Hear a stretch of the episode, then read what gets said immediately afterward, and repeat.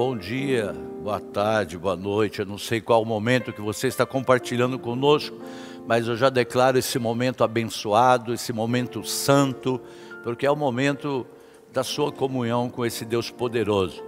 Queridos, eu gostaria de orar com vocês e antes de entrar na palavra, já comunicar que nós estamos começando amanhã, convidando você para dia para 21 dias de jejum começando amanhã, vai até dia 3, que é o dia da nossa volta.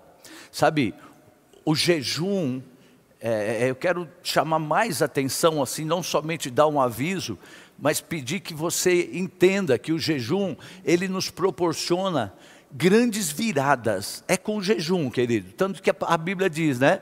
Tem demônios, tem castas que só saem com jejum e oração. Então, a gente viu isso quando, lembra, quando a rainha Esther, ela declarou um período de jejum pelo povo judeu, aquele povo estava condenado, já havia uma condenação né, de morte para todo o povo judeu. E quando o povo judeu é, é, fez aquele jejum, foi mudado um decreto, anota isso, decretos são mudados através do jejum, sabe? Então, havia uma palavra já determinada naquele povo, mas aquela palavra, aquela sentença que havia, ela foi mudada. O jejum levou uma outra sentença que sobrepôs aquela que existia. Eu posso dizer que o seu jejum, ele vai se tornar um dia de festa. É, ele vai se tornar um dia de festa. Até hoje, o povo judeu, eles comemoram o dia de Purim, que quer dizer sorte, por conta daquele episódio que se tornou um grande livramento. Vocês lembram que estava decretado que o povo judeu seria, eles poderiam, todo mundo poderia matar os judeus. E houve essa mudança. Então, jejum, ele não muda Deus. Nós precisamos entender isso. Jejum não muda Deus. Não é que o jejum nosso vai lá e pega a mente de Deus, não. Mas ele vai alinhar eu e você com os planos do Senhor. Ele vai nos trazer equilíbrio, ele vai trazer a nossa mente voltada para aquilo que é plano de Deus e não o nosso, que a gente vive tão perdido muitas vezes com tantas coisas que acontecem. Então, jejum, ele não altera quem Deus é, mas ele vai mudar quem você é quem eu sou. Isso é que é o efeito do jejum. Ele tem o poder de remover as escamas dos nossos olhos, aquilo que a gente não está vendo e no natural a gente não vê. E ele vai amolecer o seu coração até tirar ceras dos ouvidos. O jejum faz isso para que a gente ouça o que Deus está trazendo para nós, o que Deus está nos orientando. Então, no jejum, tem uma força atrativa do céu te puxando para cima, ao invés de ficarmos é, é, submisso à gravidade que nos puxa para baixo. Então, jejum é buscar as coisas do alto, é dedicar-se, é entregar. Senhor, eu quero tirar esse tempo agora para estar envolvido com as coisas do céu, com as coisas que vêm do alto, com aquilo que vem do Espírito. Por isso, no período de jejum, a gente não deve buscar tantos entretenimentos, a gente não deve, é, tipo assim, tudo que nos é, distrai muito. Não, não. Se é jejum, é jejum na verdade é uma aflição da alma. É nós nos colocarmos a nossa alma em aflição. E naqueles dias, Esther e todo o povo, eles tiveram uma virada. Eu quero declarar que o seu posicionamento nesses 21 dias de jejum, abrindo mão daquilo que possa te distrair, daquilo que possa, sabe, ah, mas eu vou ficar. Sim, querido, é, é para a gente estar com o coração contrito. Sabe por quê? A Bíblia diz que o coração contrito, Deus, ele não tem como, ele abre mão mesmo quando ele vê um coração contrito. Então, aquele povo viveu uma virada em seguida ao jejum. Então a minha pergunta para você é: você precisa se distrair nesse tempo ou você está precisando de uma virada? Sabe? Se você está precisando de uma virada, sabe, não existe sentença que não possam ser quebradas através de um jejum bem feito, um jejum dedicado de verdade. Não é só deixar de comer um chocolate ou uma coisa assim, não. É o nosso coração voltado a Deus, é a nossa vida sendo envolvida com as coisas de Deus. Não é simplesmente, ah, não vou ver televisão, mas fica lá no WhatsApp. Ah, eu não vou ver o WhatsApp, mas fica na televisão. Ou eu não vou tomar mais água com gás, só água sem gás, essas coisas.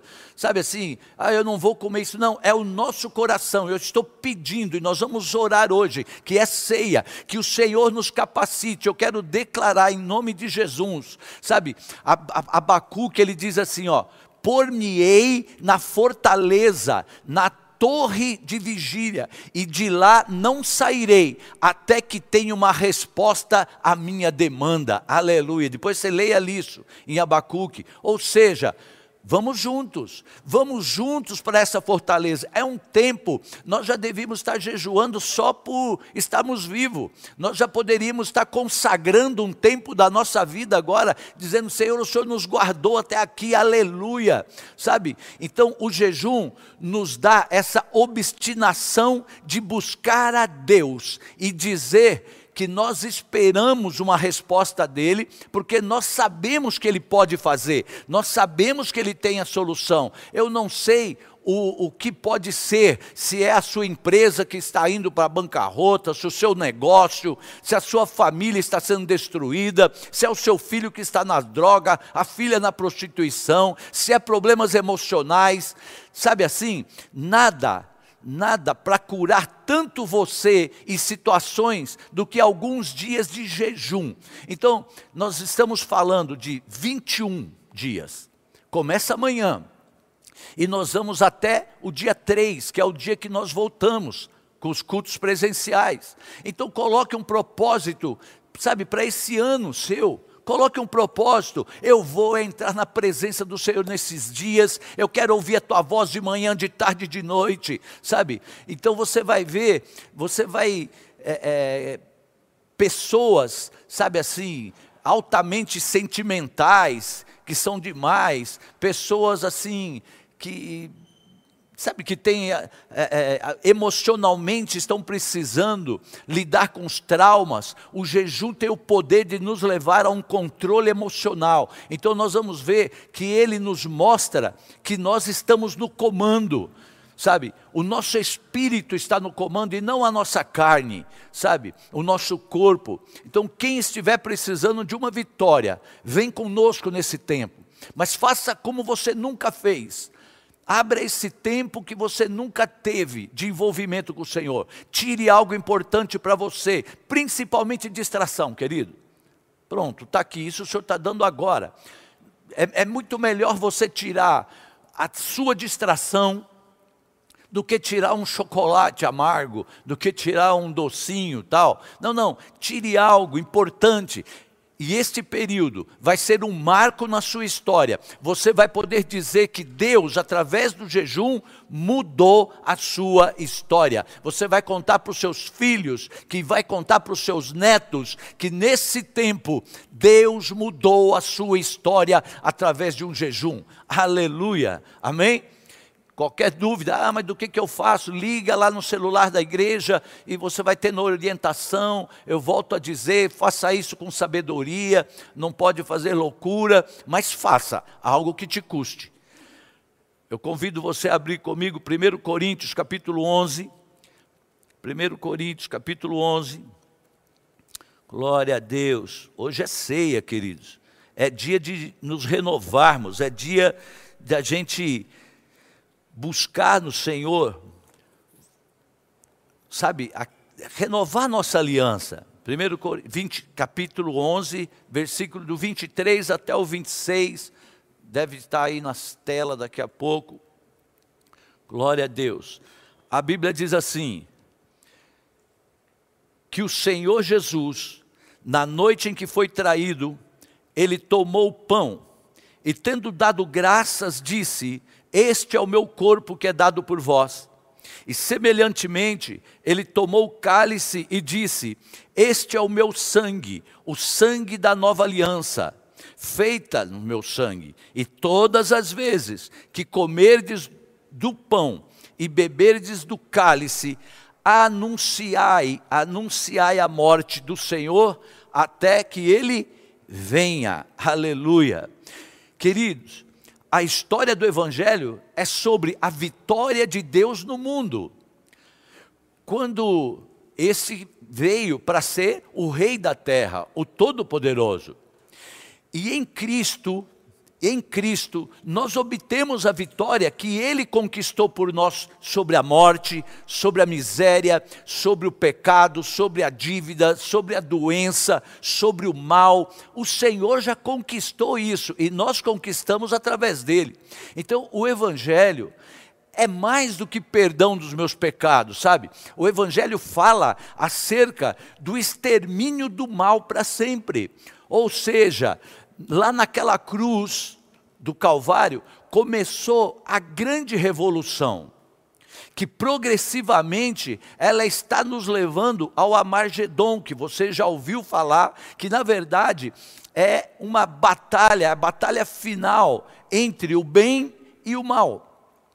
E que diz assim a palavra: onde todo joelho se dobrará, onde toda língua confessará que Jesus, o Messias é o Senhor para a glória de Deus Pai.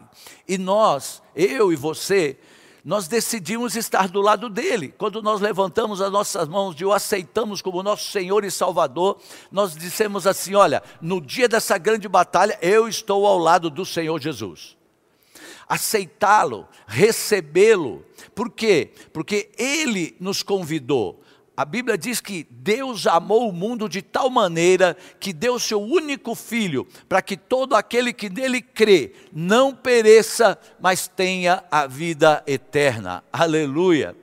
Mas só que o que aconteceu? Os homens, eles não quiseram a salvação. Porque eles amaram mais os seus pecados, mais as suas iniquidades, a sua injustiça e não quiseram assim recebê-lo.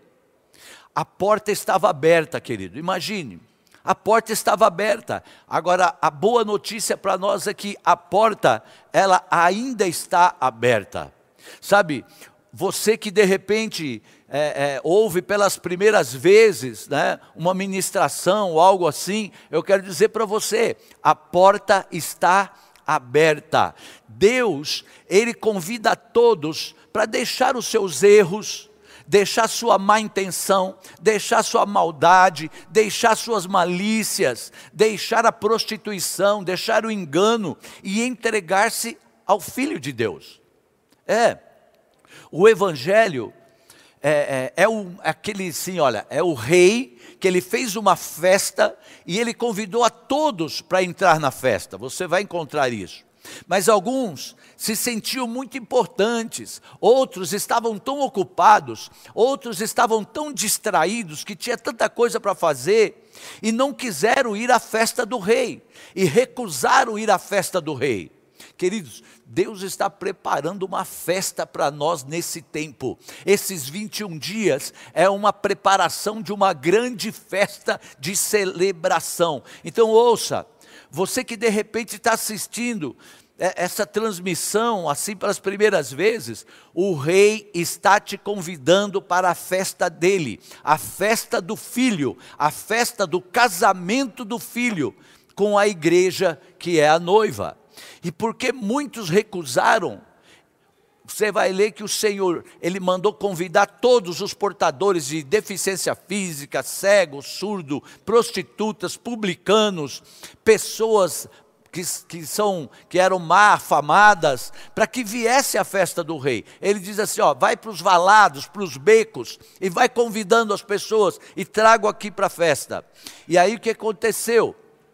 Essas pessoas de pronto aceitaram e a casa dele ficou cheia, aleluia. O apóstolo Paulo diz que ele não chamou aqueles de nascimento nobre, mas ele chamou as coisas loucas do mundo para confundir as sábias, sabe? Ele, isso quer dizer que se você está pensando aí, eu, como é que eu vou fazer parte disso? Como é que eu vou fazer parte tal?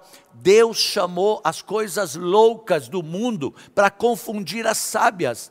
Ele chamou as coisas fracas para envergonhar as fortes e as coisas que não são para reduzir a nada aquelas que são. Sabe por quê? O evangelho é loucura para os que se perdem, mas é poder de Deus para os que são salvos. Para muita gente que não, não tem a salvação, eles acham isso loucura. Como que pode ficar indo para a igreja tanto? Como é que pode ficar lendo a Bíblia? Como é que pode devolver um dinheiro que não é seu? Como é que pode ser tão justo e se prejudicar? Eles acham loucura mas é poder de Deus. Loucuras para os gregos na época, porque eles tinham lá os deuses deles, né, que eles, eles diziam que tem que ser poderoso. Então eles olhavam e falavam assim: como um Deus, e Deus crucificado, isso não é lógico. Era escândalo para os judeus. Como assim? Porque para os judeus morrer na cruz era a pior morte. Maldito todo aquele que for pendurado no madeiro, era o pior tipo de morte. E aí eles diziam assim: vocês me dizem que ele é o Cristo, o Messias, está morto na cruz. Por quê? Porque aprove a Deus salvar homens pela loucura da pregação, porque a loucura de Deus é mais sábia do que a dos homens, queridos. Aquilo que parece loucura para Deus é mais sábia do que a dos homens. E a fraqueza de Deus, ela é mais forte do que a força de todos os homens, de todos os exércitos. Então, a Bíblia diz assim: olha, seja Deus verdadeiro e todo homem mentiroso. E nós, como escaparemos de se nós negligenciarmos? Não dá para a gente negligenciar mais, não dá para a gente se distrair com outras coisas. Nós conhecemos o poder de Deus, nós sabemos o que Ele fez na nossa vida, na vida de tantos irmãos. Nós não podemos negligenciar, nós não podemos nos distrair, querido. Sabe, é, uma porta se abriu e Deus convida a todos: arrependei-vos dos seus pecados. Então, esqueça as velhas práticas, os velhos erros. Ah, mas eu não consigo tal. Não, consegue, porque é o Espírito Santo que nos capacita. E ele diz assim: e andemos, pois, em novidade de vida. Você quer novidade de vida ou você quer continuar com a sua velha vida? É novidade. Não se trata de uma religião, mas de um convite para um relacionamento. Não se trata de filosofia, mas de uma comunhão, de uma conversa, de um relacionamento. Olha, Senhor, eu estou separando esse tempo porque eu preciso te ouvir mais. Eu estou separando esse tempo porque eu quero o meu coração voltado às coisas do Senhor. Eu quero ver o agir do Senhor nas coisas desse tempo. Aleluia. Isso é um jejum, querido. Isso é consagração. É consagração. Em Cristo nós somos feitos sabedoria, justiça, santificação. Em Cristo nós somos mais do que vencedores por meio daquele que me amou, mas em Cristo, quer dizer, eu tenho que estar conectado com Ele. Eu tenho que estar, eu não vou me distrair com qualquer coisa. Eu preciso estar conectado, porque com Ele, ha, eu tenho sabedoria, eu tenho justiça, aleluia. E sou mais do que vencedores. E a Bíblia diz assim: Mas ainda que os vossos pecados sejam vermelho como escarlate, eu, todavia, os torno mais alvo do que a neve. Ele quer fazer isso, sabe? Tanto que ele diz assim: porque eu mesmo desfaço das suas transgressões e dos seus pecados, eu não me lembro. Quem fez o encontro sabe como a gente falava, que ele pegou os nossos pecados e jogou lá no fundo do mar, para que ninguém mais consiga pescar de volta. Sabe por quê? A Bíblia diz assim: como dista do Oriente o Ocidente, eu lanço teus pecados tão longe, no fundo do mar, porque quem tentará acusação contra os eleitos de Deus? Se é Deus quem o justifica, querido, quando você entrega a sua vida ao Senhor, quando você renova a sua aliança hoje na ceia com o Senhor, nós estamos dizendo ao mundo espiritual, sabe, que nós somos o Senhor e é Ele quem nos justifica. Não adianta vir com acusação querendo tomar nossa mente, não. É o Senhor nos justifica. Justificados pela fé, temos paz com Deus por meio do Senhor Jesus. Temos paz com Deus. E Ele nos transportou do império das trevas para o reino do Filho do seu amor, na qual nós temos a redenção, a remissão dos pecados. E Ele nos fez idôneos, a parte que nos cabe da sua herança dos santos. Eu estou assim falando muitos versículos com vocês, eu não estou nem citando a referência, para quê?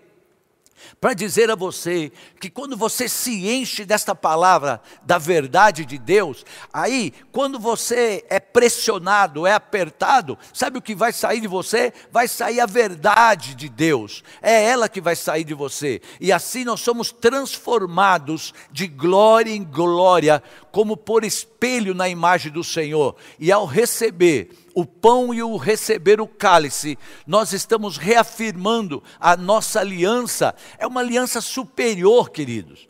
É uma aliança com superiores promessas. Eu não sei qual foi o motivo que você entrou nessa transmissão, ou que você veio para a igreja algum tempo atrás, mas talvez não tenha sido o melhor motivo, quem sabe? Olha só, quando Judas, ele chegou àquela mesa, ele chegou com planos de traição. Ele tinha recebido propostas de vender o Senhor por 30 moedas de prata. E ele chegou e se assentou naquela mesa, estava lá. Então, a pergunta, na verdade, é assim, ó: o que que você traz para esta mesa hoje? O que que você está trazendo? O Senhor está, ele preparou essa mesa. Agora, o que é que nós estamos trazendo para esta mesa? Sabe, é, talvez ele tenha, ele estava ofendido porque Jesus tinha dado uma bronca nele. Então ele estava com o coração ofendido. E nós temos aprendido que a ofensa é o seu teste para o seu próximo nível. Se você estiver em paz diante de uma ofensa, você está sendo promovido para um próximo nível. Então, qual é a ofensa que está lhe prendendo hoje? Você pode se tornar um traidor, como Judas, se a gente se deixar levar por esse sentimento. Pedro, ele trazia para esta mesa que está aí diante de você, que está posto ao Senhor, ele trazia o que? A autossuficiência. Lembra Pedro? Não, porque eu faço, olha, faz isso, vamos fazer aquilo e tal. Então, veio para ele assim, ó, antes que o galo cante, negarei, você vai me negar três vezes. Ah, eu jamais te negarei. E vocês conhecem lá a história. Ele negou o Senhor, com toda aquela é, é, impetuosidade. Né? Você sabe, assim, é, o que, que você está trazendo para esta mesa, querido?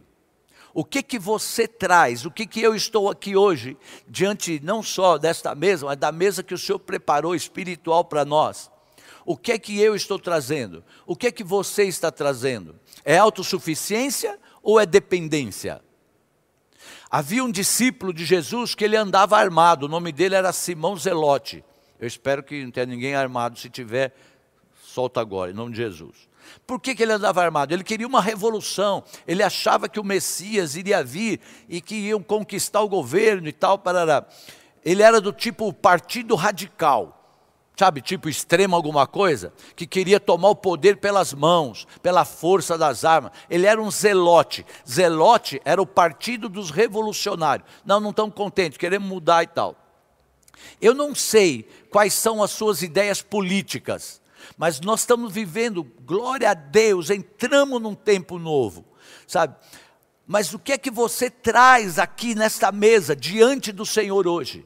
O que é que você está trazendo no seu coração, nessa área política? Sabe, Filipe, o discípulo, ele dizia assim, ó, para Jesus, mostra-nos mostra o Pai. Porque ele era uma pessoa que ele precisava ver algo, ele precisava tocar em algo, algo físico, algo palpável. Como, como muitos nesse nosso tempo.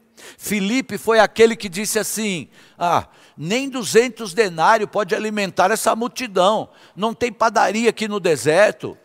Filipe sempre aparece pensando de maneira lógica.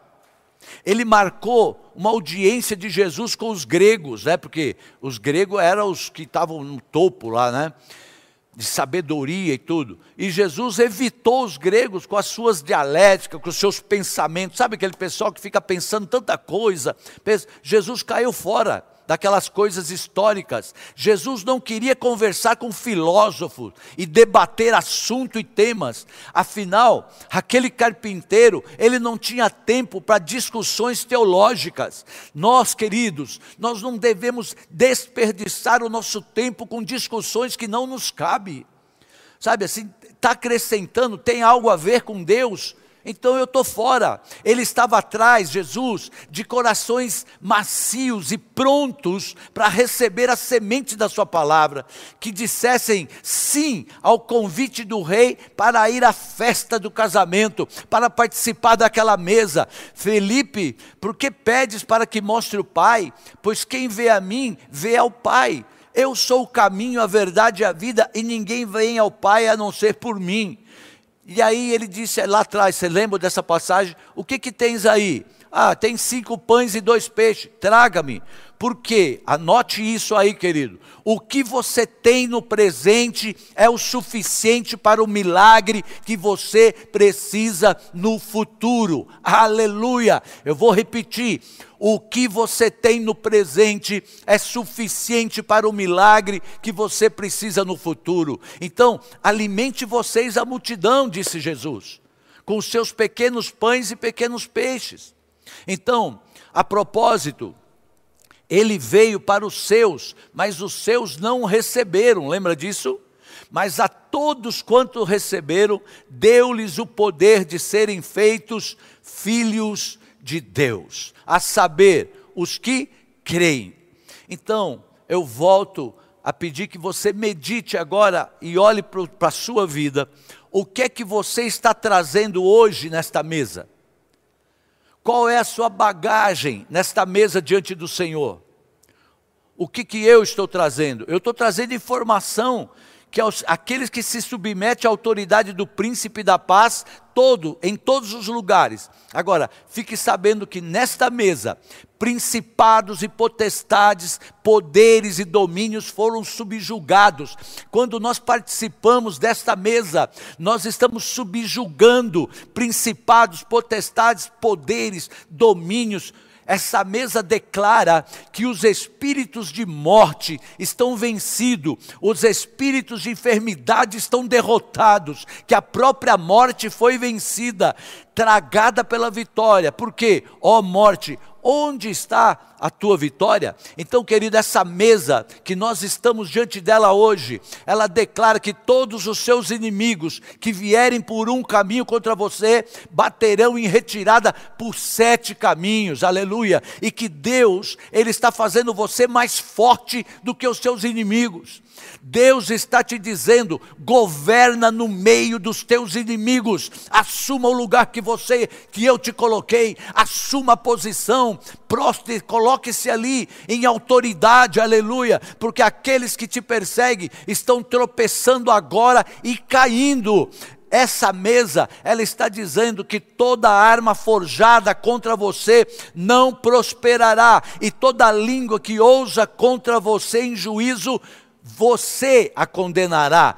Esta mesa está dizendo que há um banquete preparado para você. Se você crê, você pode ir na sua casa, diga aleluia, glória a Deus, porque a palavra diz assim: prepara-me uma mesa na presença dos meus inimigos, unge-me a cabeça com óleo, o meu cálice transborda.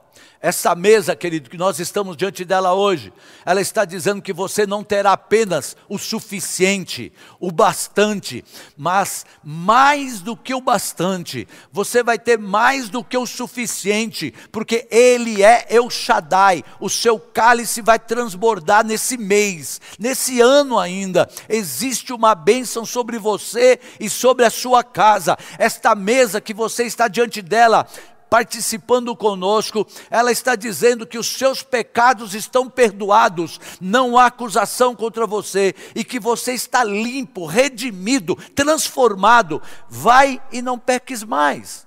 O que importa é que você mude o curso da sua vida e siga por um caminho agradável a Deus. Em nome de Jesus, se você puder, onde você estiver, fique de pé comigo ou Coloque-se assim de uma maneira em que você possa agora ter um tempo, olhar para dentro de si e dizer assim: o que, que eu estou trazendo para essa mesa? O que eu estou trazendo? O que você traz aqui nesse dia, querido? O que? Sabe, o Senhor está dizendo assim: deixa o seu ódio nessa mesa. Sabe, deponha suas armas, largue as armas eu quero dizer, abra mão do seu sentimento de autojustiça. Não porque isso não é justo, porque abra mão disso. Abra mão do seu sentimento de vingança. Deixe seus planos malignos, as suas intenções erradas. Deus quer, e Ele te diz assim: Vinde a mim, você que está cansado, você que está sobrecarregado. Eu tenho um fardo leve e um jugo suave. Ele diz assim: Aprendei de mim, que sou manso e humilde de coração. Deus está dizendo: lance sobre mim toda a vossa ansiedade, porque eu tenho cuidado de você. Pai, eu quero orar com os meus irmãos. Muito obrigado por cuidar de nós e nem a morte, nem a vida, nem poderes, nem altura, nem presente, nem passado, nem futuro, nem principado, nem potestade, nem nenhuma criatura, nada poderá nos separar do amor de Deus, expresso, manifesto em Jesus Cristo. Porque em todas estas coisas somos mais que vencedores por aquele que nos amou. Se Deus é por nós, a vitória de Jesus é nossa. Se Deus é por nós, quem será contra nós? A vitória de Jesus, ela é nossa. Ela é nossa, já foi conquistado, querido. Durante esse louvor, pegue aí o cálice, pegue o pão, em nome de Jesus. É, na verdade, esse pão que é o seu corpo, que pelas suas pisaduras nós somos sarados. E aí, nós vamos, durante o louvor, a gente vai falar e você vai participar do pão e do cálice. Aleluias.